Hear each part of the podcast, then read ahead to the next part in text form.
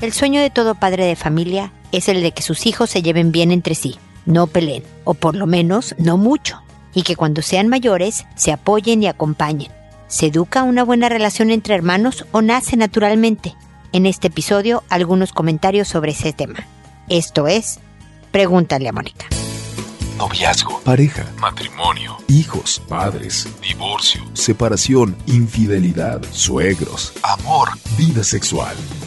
Toda relación puede tener problemas, pero todo problema tiene solución. Pregúntale a Mónica. Porque tu familia es lo más importante.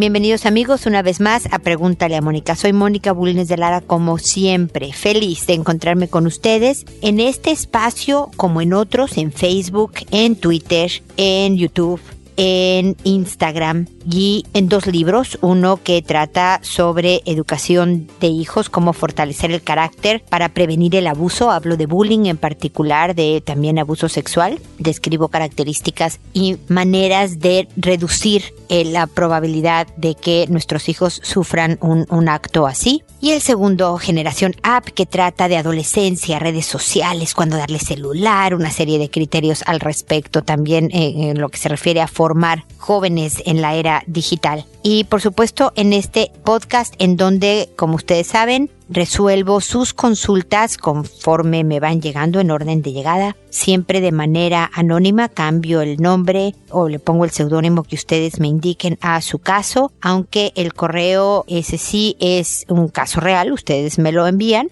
hay veces que por razones de, espacio y de tiempo mismo del programa lo acorto, lo edito un poco sin perder obviamente la esencia de la consulta misma, pero lo acorto a máximo 500 palabras para agilizar un poco el programa. Pero el día de hoy vamos a hablar concretamente de lo que es eh, la posibilidad de tener una buena relación entre hermanos. Como todos, papá, queremos que nuestros hijos se lleven bien entre sí. La verdad es que la idea es que tarde o temprano nosotros no estaremos presentes, nos vamos a morir un día y queremos saber que nuestros hijos cuentan con familia que los acompañe, que los apoye, que los reúna y demás, ¿no? Y entonces ¿Cómo se hace para que exista una buena relación entre los hermanos? Miren, una parte sí va a ser química. Hay personalidades que van a ser más afines y más naturalmente se van a llevar bien que otras. Pero es bien importante promover en casa, número uno, el respeto que aunque se molesten y es bien natural que se peleen, eso pasa en todas las familias, es sano y esperado. Imagínense nada más que los hermanos se peleen porque aprenden habilidades de sociabilización, de negociación y otras herramientas que les servirán en la vida exterior a la familia, pero siempre hay que regular el respeto,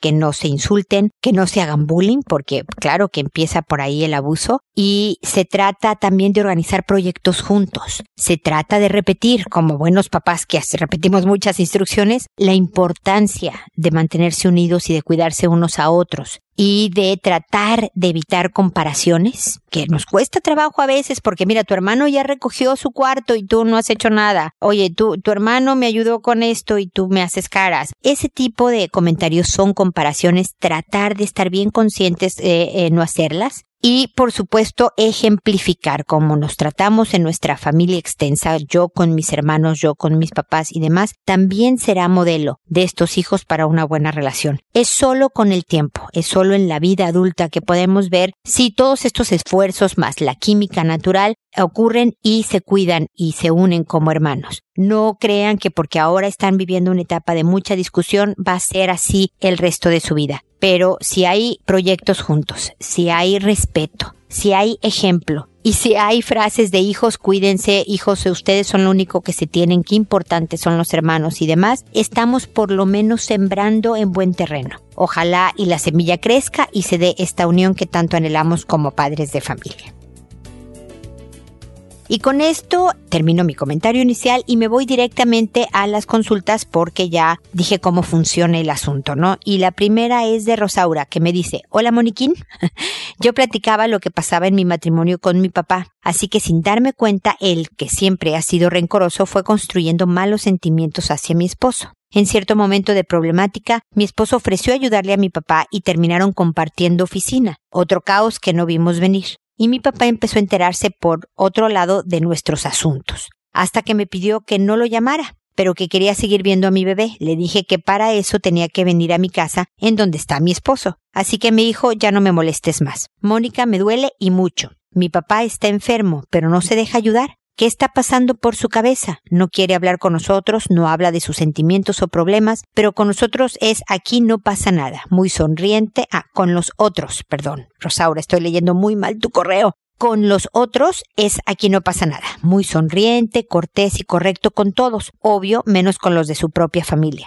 Temo por él. Es más, es tan especial que ha sido capaz de irse a internar solo con tal de que la gente no se meta en su vida. Ayúdame, ayúdame a ayudarlo, Mónica. ¿Cómo intervenir para que recapacite y se dé cuenta de todo lo que nos daña, del daño que él mismo se está haciendo? Pero ¿quién va a cuidar de mi papá en su vejez o enfermedad? Y si cae en cama con algún mal, no quiero ahora que soy madre viciar a mi hijo con mis actitudes aprendidas en casa de mis padres. Reconozco que yo a veces también soy cortante y grosera con mi esposo cuando no lo merece y él es muy tolerante y respetuoso. Nunca me ha levantado la voz u ofendido. No puedo decir lo mismo de mí hacia él. Mi papá fue un buen padre, es una buena persona con sus defectos, pero merece ser feliz, merece estar sano, merece librar sus cargas, y yo se lo debo a él, que ha sido bueno conmigo. Gracias por tu atención, tiempo y consejo, que Dios te cuide hoy y siempre junto a toda tu familia. Rosaura, muy lindos deseos, muchísimas gracias y por la confianza también de escribirme.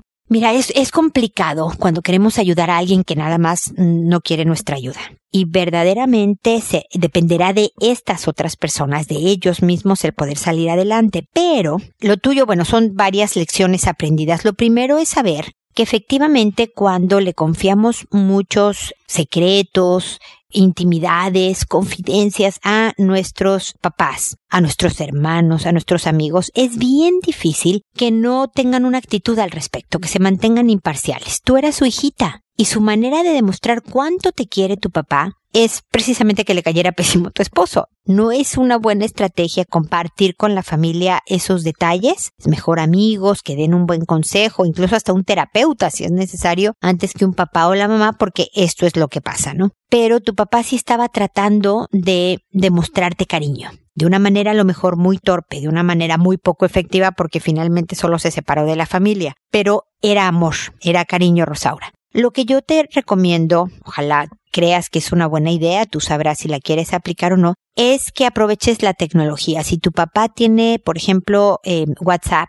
¿no? Sino por mensaje directo a su celular, mándale un buenos días, mándale la foto del bebé, por ejemplo, el nieto es un buen gancho. No lo sermones, ¿no? Tú mantente, invítalo, a lo mejor empieza por invitarlo cuando no esté tu esposo. O dile, oye papá, voy a ir con mi bebé a comerme un helado, acompáñame. Y empieza a hablar bien de tu esposo. Y empieza a decirle cómo ustedes van bien y qué respetuoso es y cómo nunca te ha levantado la voz. Pero no todo de un mismo, en la primera salida. Me explico, Rosaura, no de, oye papá, qué bueno que estamos juntos, déjame te digo cuán enamorada estoy de mi marido y de todo lo maravilloso. No, no, no, no, no, no, no tú mantente lo más cotidiana posible en, en la tomada de lado, ¿no? Así como un día, ay, no sabes lo bien que me he sentido últimamente con mi bebé y Juan. No estoy diciendo que tu marido se llame Juan, ¿no? Pero para ilustrar el punto. Juan y yo estamos bien contentos, ahí vamos adelante. Y ya, lo demás es el clima, el helado, el bebé, que suene casual. Pero a base de tener estos contactos graduales, cotidianos, que se vean como inocentes, puedes ir poco a poco reconstruyendo una relación con tu papá, con mensajes de espero que tengas un buen día, el bebé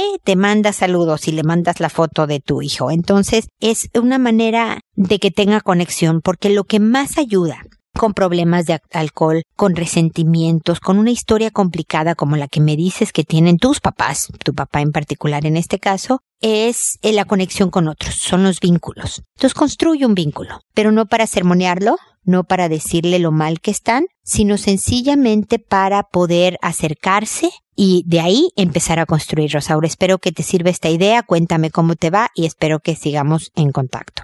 Después sigue Jessica, que me dice, Mónica, nuevamente aquí. Te cuento, mi hija de cuatro años vivió una mala experiencia en la escuela de lenguaje a la que asiste. Ella va en prekinder. En un acto realizado el ensayo general, mi hija no podía hacer un paso determinado que era hincarse. La profesora la tomó bruscamente y la paró y la agachó fuertemente y enojada. Mi hija comenzó a llorar, se fue con la ayudante al baño y luego me llamaron porque le empezó a doler el estómago. No enterada de la situación real, le comenté a la profesora que la niña era autoexigente y que yo se lo comenté al doctor de mi pequeña. El lunes siguiente mi hija lloraba y no quería asistir a la escuela. Yo igual la llevaba. Pero al ratito estaba bien, porque me enviaban fotos que ella estaba tranquila. El tema está en que mi hija empezó a decir cosas como mamá, yo soy frustrada.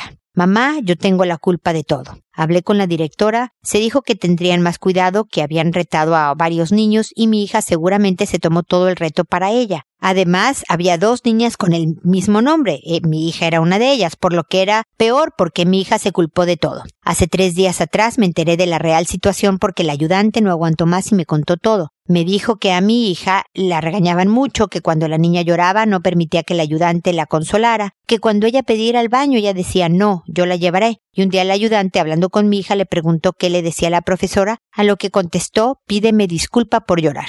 Creo que quiere que ella se sienta culpable de lo que pasó y no asumir la responsabilidad de que no fue forma de tratarla. Después de que supe la situación, no la mandé a clases y pediré sus documentos de traslado ya que no seguirá en ese establecimiento, ya que no me da confianza porque me ocultaron información y si la directora no estaba al tanto, se quedó solo con la versión que indicaba la profesora, siendo que también hay otra ayudante quien podría haber dado una versión distinta. No sé cómo tratar el tema con mi hija. Este mes que queda de clases lo perderá, entre comillas me pone, continuará en una escuela nueva en el segundo semestre. Pero no sé si deba tomar clases particulares con la ayudante para tratar el tema de autoestima, seguridad, etc. y no perder el hilo de la escuela de lenguaje. Ella estaba bien, se ve bien, pero a ratos me dice yo soy frustrada y eso es algo que le metieron en la cabeza. Estoy muy complicada, no sé cómo llevar el tema. Mi hija es sumamente manejable, es muy fácil de manipular, aconsejame por favor. Muy bien, Jessica, siempre es molesto y hay por todos lados hay malos profesores. Es muy triste porque el profesor es una persona que tiene mucha influencia en la vida de un hijo y entonces qué importante es que haya buenos profesores. No son admirables, es una profesión verdaderamente difícil y bien importante y es una pena que haya personas como esta profesora que no entiende cuál es su labor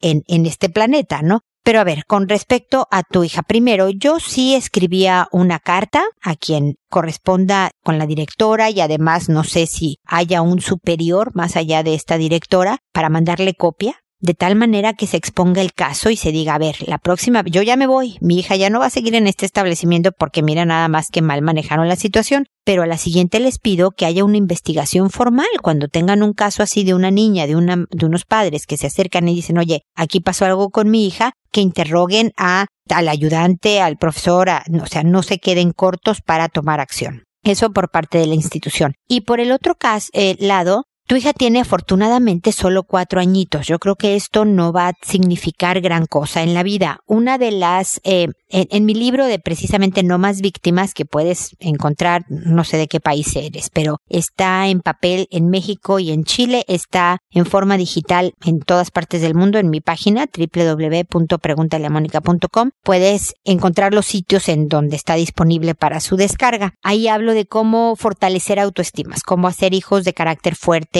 que no quiere decir que sean contestones, ni groseros, ni prepotentes, sino sencillamente niños capaces de darse a respetar, pero también respetar al otro, de colaborar, etcétera, ¿no? Entonces, bueno, está eso, pero sobre todo es que tu hija en casa reciba la confianza de creer en sus capacidades. Hijita, ven, ayúdame con cuatro años, ¿eh? A poner la mesa. Qué bien lo haces. Me gustó mucho cómo acomodaste la cuchara. Todo este tipo de comentarios reales, concretos en actividades que ella realiza ayudando a la familia, verdaderamente construyen autoestima a los cuatro años que se pierda un pedazo de semestre escolar y que no venga el ayudante para lo del lenguaje y todo eso, no pasa nada. Si tú estás en casa y puedes, por ejemplo, jugar juegos de repetir palabras o en la tele repetir algún tipo de juego, canción, cantar juntas una canción, todo eso le ayuda en su lenguaje. Entonces no necesariamente necesita estar en una supervisión escolar.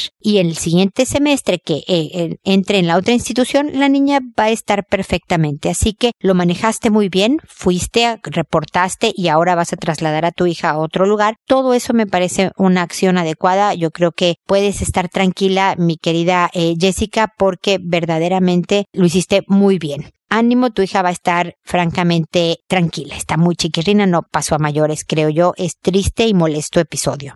Luego es Ana, quien me escribe y me dice, soy trabajadora y llego a las 8 de la noche a mi casa. Mi hijo de 9 años va en tercer año, ya casi para cuarto, pero le he pedido que haga las tareas. Su escuela es de tiempo completo de 8 a 4. Cuando yo llegue, nada más revisamos o corregimos, pero su carácter es muy fuerte, me rezonga mucho, se pone a llorar cuando lo sermoneo, que a mi hijo chico lo calla cada vez que él quiere opinar de algo o acusarlo. ¿Qué puedo hacer? ¿Cómo puedo ponerle los límites? Porque además me calla. Yo no le pego, lo he evitado, aún así es muy rebelde, gracias. A ver, mi querida Ana, a los nueve empieza la pubertad y es cuando, como puedes observar, se ponen medio dificilitos los hijos, ¿no? Ya rezongan, como dices tú, ya te dicen que no, eh, ya suben los ojos al cielo como hartos y demás. Lo primero que te tengo que decir es que no, no enganches. No te puede callar.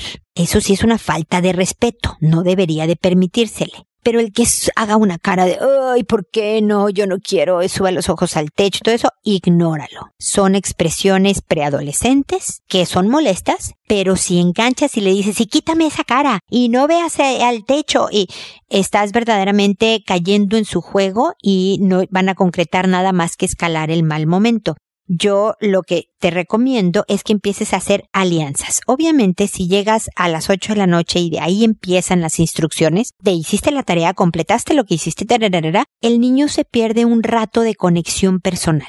Yo sé que muchos papás llegamos tarde en ocasiones y entonces lo que queremos es quitarnos los pendientes de enfrente y llegamos a toda la operación. Recogiste tu cuarto, hiciste la tarea, te bañaste, sin verdaderamente tomarnos unos 5 o 10 minutos para quitarte los zapatos, relajarte y conectar con la familia. No importan las obligaciones, ¿cómo estás? ¿Cómo estuvo tu día? Qué bueno que ya te veo. Oye, qué bien te va ese corte de pelo. ¿Qué estás viendo en la tele? Me explico, pura conexión sin importancia para luego decir, a ver, tráeme tu tarea vamos a ver cómo estuvo la tarea. En vez de, ¿hiciste la tarea? Es, a ver, tráemela, ¿no? Para corregirla aquí. Mientras estamos en los comerciales de la televisión, vamos a, a corregir tu tarea en buen plan. Es el enfrentamiento a lo que se revelan los hijos. El tratar de revisar lo mismo, seguir inculcando responsabilidad y demás, pero desde una perspectiva más amigable, más empática de ya sé qué flojera, hijito, yo lo sé, es una lata la tarea, a mí también me costaba trabajo, pero mira, ¿qué le podemos hacer? ¿Qué te parece lo que siempre propongo, no? Que hagas esta semana, esta semana, cinco días, la tarea sin que yo te lo recuerde, sin que me digas que no la hiciste, sin y el viernes nos vamos tú y yo al, no sé, al parque a jugar fútbol o vamos a te invito un helado, ¿no? Este, y nos vamos a caminar por allí, a un parque o a un centro comercial. es decir, empezar a negociar un poco algo más agradable, pero siendo bien, bien empática, decir, ya sé, sí, tienes toda la razón, hijito, es de flojera. Es como cuando yo en mi oficina, fíjate, en mi trabajo tengo que hacer A, B, C, que esa parte no me gusta, esta otra sí, pero esta no. Y pues nada, lo tengo que hacer, es la vida real, viejo. Entonces a lo mejor el aliciente de el fin de semana o de que los voy a ver en la noche o todo eso son cosas que me ayudan a aguantar lo molesto de mi trabajo en esa parte. Le vas enseñando vida real, pero no en cuanto a, báñate, no, que te bañes, no. Me explico, eso provoca rebeldía. Pero le dices, oye, apúrate a bañar. ¿Cuándo te quieres? Dale opciones. Por ejemplo, para los rebeldes es buenísimo las opciones. ¿Cuándo te quieres bañar? ¿Antes o después de cenar? Tú mandas. Y dile tú mandas, dale este poder.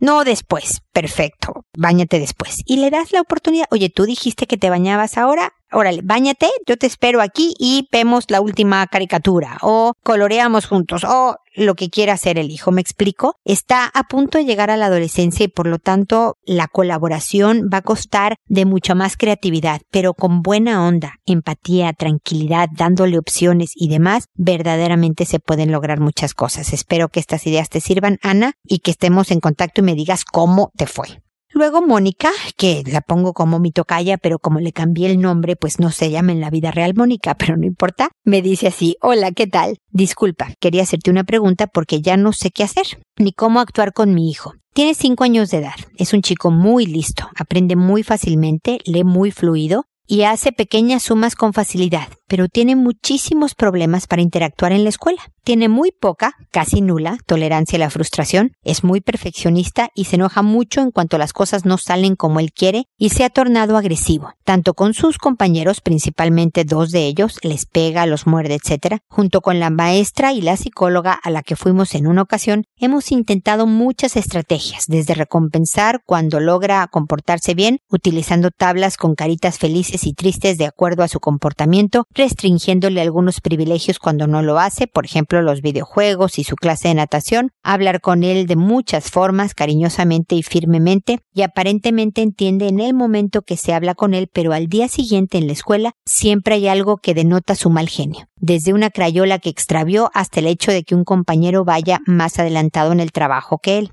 hace berrinches muy fuertes y ha llegado a pegarle y empujar el escritorio de la maestra y pegarle a la nana que apoya en el salón. El asunto particular es que esos comportamientos solo suceden en la escuela, así que no lo hace ni en mi presencia para poder corregirlo en el momento. El día de hoy ya no supe qué hacer, lo discipliné con el cinturón. Hablé con él diciéndole lo mucho que nos duele que se comporte de esa manera y lo dejé dentro de una habitación hasta que yo regrese a casa del trabajo. Es un lapso de dos horas pero me duele mucho hacerlo y quisiera saber si nos pudieran apoyar en algo. Dentro del contexto del caso, yo soy madre soltera y vivo con mis padres, quienes son muy condescendientes con él. Tengo una pareja que ha estado conmigo desde que él tenía un año y medio y el niño lo ve como su padre y mi pareja lo quiere mucho. Me apoya mucho y estamos próximos a casarnos. Pero ya no sé qué hacer y no quiero por ningún motivo lastimar a mi hijo, pero hoy perdí los estribos y estoy muy frustrada y deprimida por la situación. Espero que por favor pudiera apoyarnos. Como datos extras, he de reconocer que yo misma he sido poco tolerante a la frustración a lo largo de mi vida y sé que mucho de esto es mi culpa, pero de pequeña no fui nunca agresiva en mi interactuar con los demás, así que no me imagino qué es lo que mi hijo necesita de mí.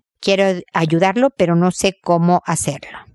Muy bien, Mónica, gracias por tu correo. Eh, lo primero que te puedo decir es que el cinturón no ayuda. Precisamente lo que tú estás tratando de enseñarle a tu hijo es que con agresión no se solucionan los problemas y darle con el cinturón es una acción agresiva, entonces es incongruente la enseñanza. Dos horas en su habitación para un niño de cinco años también es excesivo. Lo que queremos es enseñar a funcionar mejor. Es muy normal, primero, que haya poca tolerancia a la frustración a los cinco años. Yo sé que la de tu hijo es extrema, pero se tarda mucho en formar. Muchas veces es hasta los diez años que un niño empieza a manejarse mejor en cuanto a tolerancia en la frustración necesita salidas de energía. La clase de natación, por ejemplo, es bien importante porque eso le permite quemar energías y poder sacar por ahí precisamente frustraciones. Habla con él y dile, cada brazada que des, hijo, cada patada en el agua, aprovecha desahogar las cosas que te molestan durante el día. En vez de empujar el escritorio de la profesora que te causa problemas porque te regañan, guárdalo y en la clase de natación, ¡pua, pua, pua! Vas más rápido, das la patada más fuerte, ahí acuérdate, ve guardando las que te dan. Y entonces en natación, de esa manera, hijito, lo sacas adecuadamente. Porque entiendo que es frustrante, nuevamente la empatía, Mónica. Eso con los hijos es bien efectivo. Y le enseñas a conocerse. ¿Sabes qué? A mí también me enojaría mucho que yo quise arreglar esto y no pude arreglarlo como yo quería. Es frustrante. Pero como no podemos ir por la vida, hijito, mordiendo, pegando y aventando escritorios, entonces hay que sacarlos de otra forma. Y entonces en natación, dale por ejemplo una libretita que siempre lleve con él una chiquita, a lo mejor que le quepa en el bolsillo del short, del pantalón, del uniforme, y un lapicito o algo así. De tal manera que cuando se frustre, que sea la libretita del enojo y dile que ah, rayoné. haga rayones hasta que no se rompa la hoja, no importa lo que estás enseñándole son salidas que no lo metan a él en problemas. Le estás enseñando a manejarse mejor en el mundo a identificar los sentimientos, porque no sirve de nada decirle, oye, pues si te están ganando y el otro está más adelantado que tú en el trabajo, no te enojes, hijito. Quítate ese enojo. Es bien difícil cuando nos dicen, a ver, no llores, ¿no? Eh, qué exagerado. ¿Por qué estás llorando? Porque, no sé, te machucaste el dedo en el cajón. No es para tanto, no te pasó nada. Oye, caray, a ti te duele, yo quieres llorar, llórale, ¿no? Entonces, de la misma manera no ayuda el decirle no te frustres, no te enojes. No, bueno, enójate. La verdad es que a mí también me enojarían otras cosas. Lo que sí no te conviene y es una falta de respeto para el otro, es que pegues, que muerdas, que empujes. Entonces vamos a encontrar, ¿de qué otra manera se te ocurre? A mí se me ocurre la libretita, hijito, ¿a ti cuál? Y hay veces que el niño se pone creativo y dice, no, yo creo que brincar de arriba para abajo diez veces, mamá. Ah, pues brinca para arriba para abajo, ¿no? No sé si sepas, Mónica, me imagino que teniendo un niño tan inteligente, a lo mejor ya lo habías oído, a mayor inteligencia, menos habilidades sociales. Entonces es bien importante hacerle también consciente de que es bien capaz, de que él puede hacer muchas cosas y por lo tanto va a tener que ser bien comprensivo con los demás. Y que como a él le gusta hacer también las cosas, muchas veces se va a enojar cuando algo no salga bien porque hay veces que las cosas no salen bien. Y por ejemplo pueden preparar juntos un pastel y equivocarse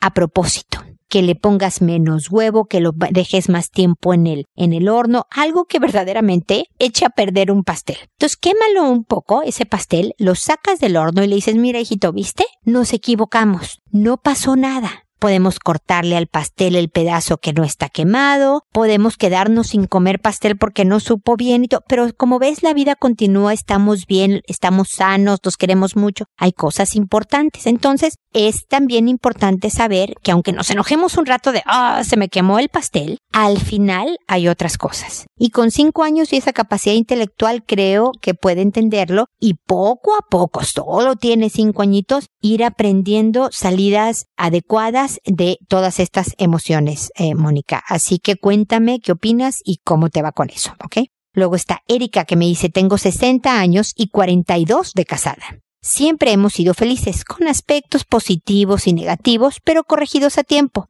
logrando objetivos, pero siempre es bueno conocer algún punto de vista que nos enriquezca. Espero su información. Pues Erika, yo creo que más bien tú nos puedes enriquecer a todos. Muchas felicidades por esos 42 años de feliz matrimonio, que eso es importante. A lo mejor mucha gente tiene 42 años, pero no todos son felices, así que ustedes han dado mucho mejor ejemplo que podemos todos seguir, ojalá por mucho tiempo a través de todos estos episodios, más de 800 como puedes ver en mi página, he hablado de muchas maneras de cómo tener un buen matrimonio, cómo llevarte bien con la pareja. Y puedes, yo invito a la gente constantemente, mi querida Erika, a, a escuchar mis episodios. Poco a poco, son muchos, son 10 años casi de trabajo acumulado, que aunque el título no parezca sobre la pareja, por ejemplo, hoy estoy hablando de los hermanos, de cómo llevarse bien los hermanos, pero como ves también en las consultas puedo hablar de matrimonio, puedo hablar de hijos, puedo hablar de otros temas. Entonces, en cada uno de los episodios hay información que yo espero ayude a las parejas a acercarse más, a llevarse mejor, a quererse, de tal manera que lleguemos todos a tus 42. Yo solo llevo 25, todavía no te alcanzo, ahí voy, pero trato de aplicar constantemente los mismos principios de los que hablo en mis episodios. Yo creo que como tú lo dices, corregirlos a tiempo, estar dispuesto a escuchar al otro, verdaderamente hacer un esfuerzo por ser la mejor pareja cada día, es lo que nos lleva a una conexión. Todos somos humanos, nos equivocamos y habrá muchas diferencias, pero cuando se tiene este propósito de mejora e intención de ser buena, persona para el otro o la otra, las cosas van funcionando. Ojalá te sirva toda esta información y que escuches nuestros episodios y nos acompañes por mucho tiempo. Erika, muchas gracias. Margarita luego nos dice, hola Mónica, tengo casada ocho años y nunca he tenido una pelea fuerte con mi esposo. Tenemos pequeñísimos desacuerdos, pero realmente muy pequeños. Ni siquiera llega la reclamación. Una amiga dice que eso no es normal y tampoco es normal estar cada día más enamorada de mi esposo. Dice que todo eso es ser inmadura, pero realmente me encanta vivir intoxicada de amor. Antes de casarnos tuvimos un noviazgo muy corto y como yo nací y crecí en un hogar lleno de violencia, y así sigue, siempre pensé que yo nunca iba a casarme porque no quería un hombre como mi papá. Al principio de la relación me comportaba muy violenta, pero mi esposo, extrañamente para mí, que nunca había visto eso en toda mi vida, no se enojaba conmigo, me daba toda la razón y venía a abrazarme y a pedirme perdón por hacerme enojar. Ya te imaginarás mi cara de asombro. Entonces me sentía muy avergonzada de mi conducta lloraba y pedía a mi esposo perdonarme por mi actitud tan tonta, y me propuse hacer todo para cambiar. Entonces bajé mi escudo protector, que era la violencia, y me sentí en seguridad y feliz. Mi esposo está igual que yo de enamorado como si fuéramos jovencitos de 14 años, pero esta amiga me hace seguido este comentario que no somos normales y que si nunca nos peleamos es porque uno está anulando al otro. Así que uno cede siempre. ¿Qué es realmente la normalidad en esos casos? A ver, mi querida Margarita, una de las cosas que me ha enseñado mi carrera profesional y mi vida personal, porque pues ya no soy tan jovencita, es que no hay fórmulas. Lo que le funciona a una pareja no le funciona a otra. Y por lo tanto el decirte, mira, no, todos se deben de pelear el 20% del tiempo para que la cosa funcione. No, fíjate que deben de tomarse de las manos al caminar porque si no, no van a ser un buen matrimonio. Eso no existe. Como puedes ver, y lo acabo de mencionar gracias al comentario de Erika, esta disposición de cambiar, esto de decir, a ah, carámbanos, yo por un mal modelaje, fíjense papás, mamás, qué importante es modelar una buena conducta frente a los hijos porque se carga hasta que ellos son adultos y se los llevan a su nueva relación de pareja como le pasó a Margarita. Pero tú fuiste bien clara, te viste claramente y dijiste, a ah, carambas, estoy haciendo lo mismo que hacían en mi casa, yo que me prometí que no quería repetir el modelo de mi papá, yo soy mi papá yo soy la violenta en esta pareja y entonces voy a cambiar. Y, y, abriste el corazón y encontraste este maravilloso estado. Yo creo que es perfectamente normal, si se vale el término, que estés intoxicada de amor, como dices, que estés cada día más enamorada. Eso no quiere decir que no lo veas con realidad.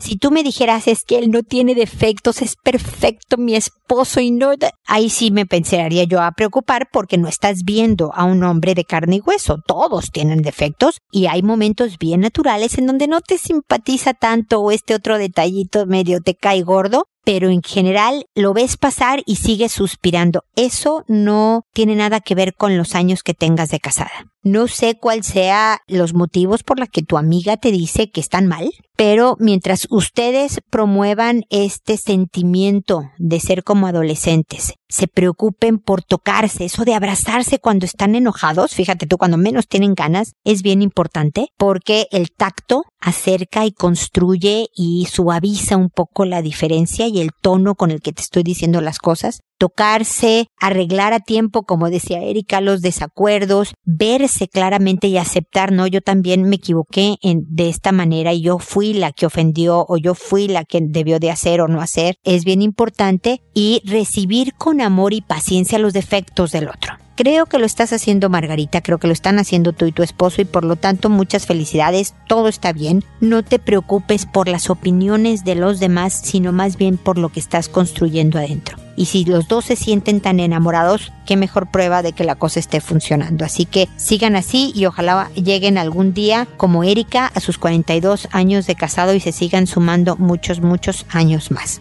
Espero que sigamos en contacto y espero también, amigos, que nos volvamos a encontrar en un episodio más de Pregúntale a Mónica. Hasta pronto.